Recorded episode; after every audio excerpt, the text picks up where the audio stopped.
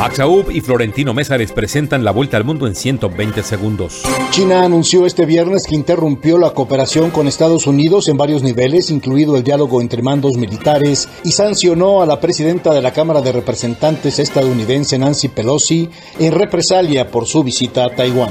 China no aislará a Taiwán impidiendo que funcionarios estadounidenses viajen a la isla, advirtió Nancy Pelosi hoy en Tokio, la última parada de una gira asiática marcada por una visita a la isla que enfureció a China.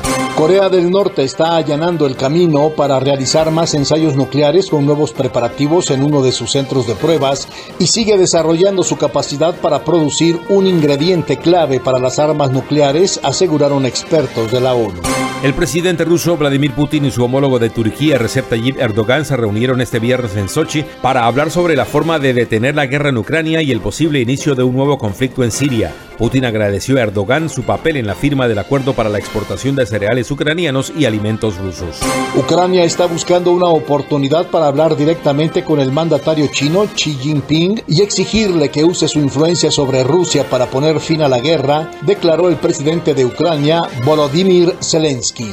Una veintena de congresistas estadounidenses ha reclamado al presidente de Estados Unidos Joe Biden que interceda para que el reciente asesinato de dos sacerdotes jesuitas en México no quede impune. Diez mineros permanecían atrapados en una mina de carbón en el norte de México mientras varios cientos de agentes militares y civiles intensificaban las labores de rescate y un grupo de buzos se sumaba a las tareas de búsqueda.